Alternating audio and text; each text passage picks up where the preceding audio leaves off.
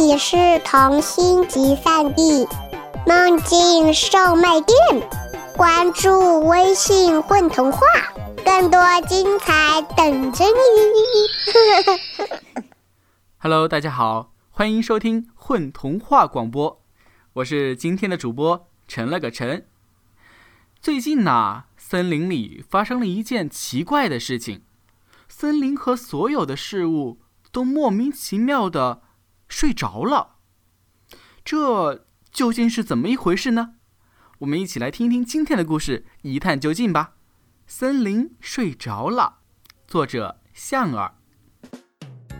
一座森林不小心吃了一种瞌睡蘑菇。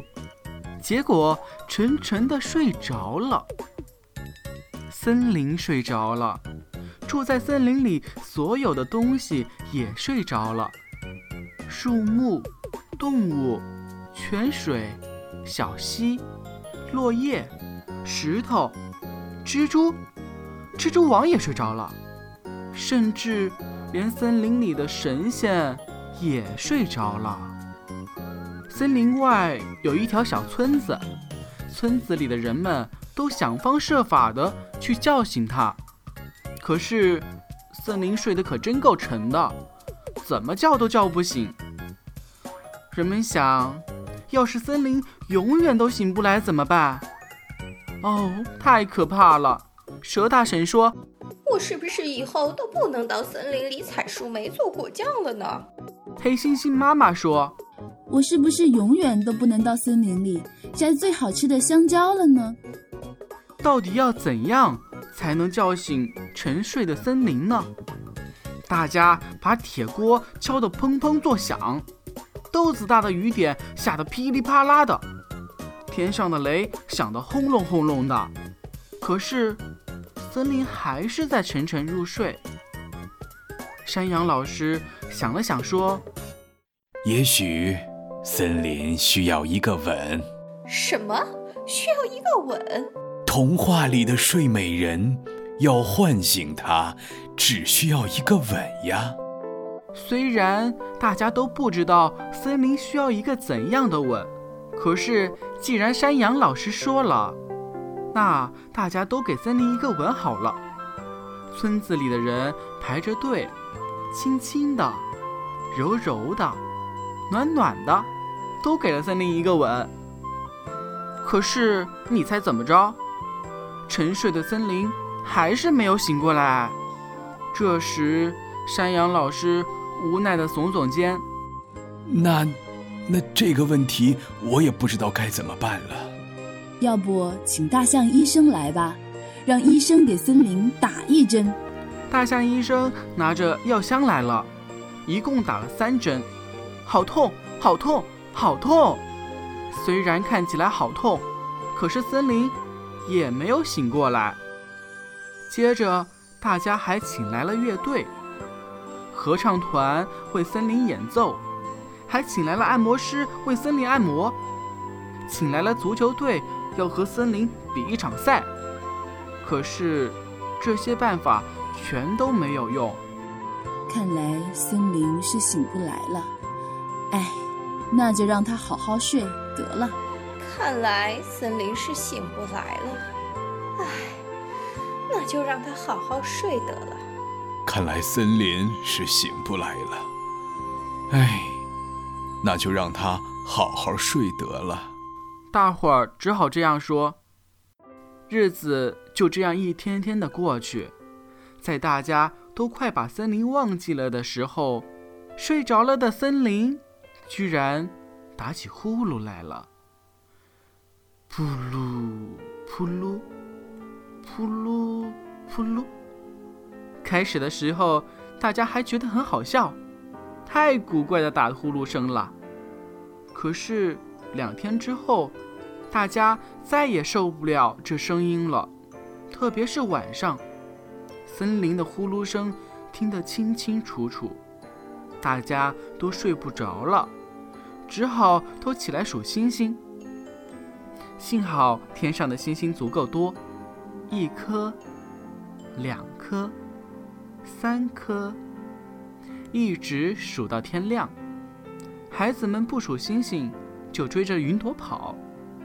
转眼间，春天很快就来到了。村子里来了个陌生人，他是一只寂寞的小妖怪。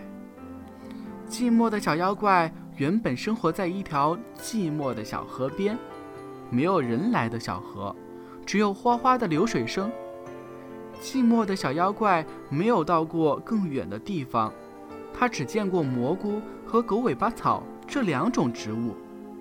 他不知道这个世界上还有各种各样的植物，甚至还有很多植物会长出甜甜的果实。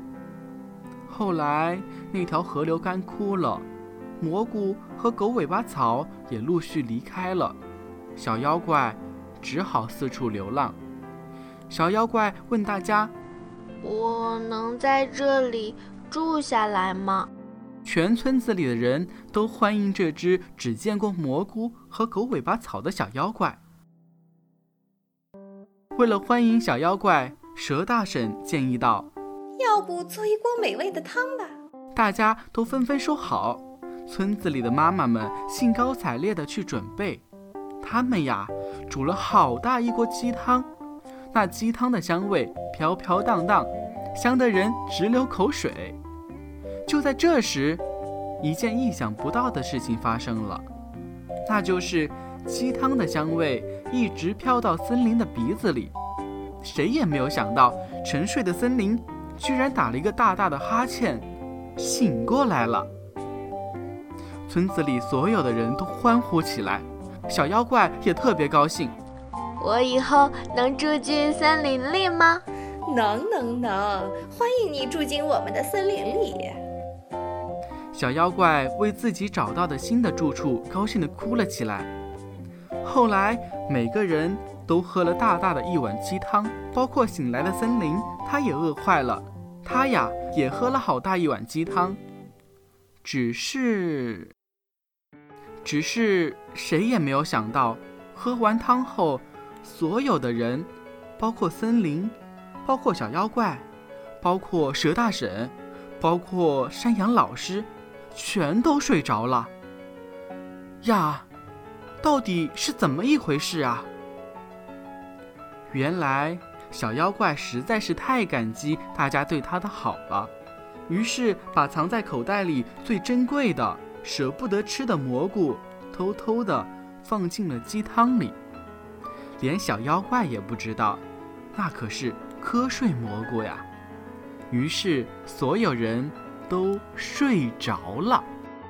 听说他们睡了好久好久，好久好久。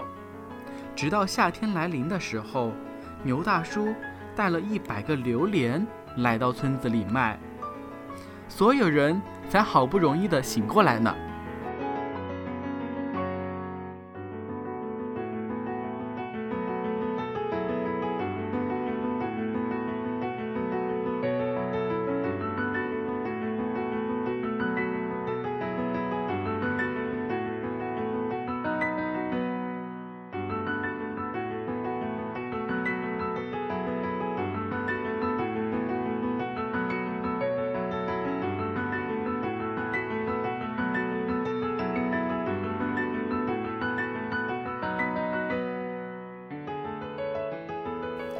Hello，大家好，我是陈了个陈，我在本篇故事中是扮演的旁白。大家好，我是有只蝎子会唱歌。大家好，我是故事里的黑猩猩妈妈小远。嗨，大家好，我是于挺咚咚锵，我是故事里的山羊老师。大家好，我是故事里的小妖怪阿朵。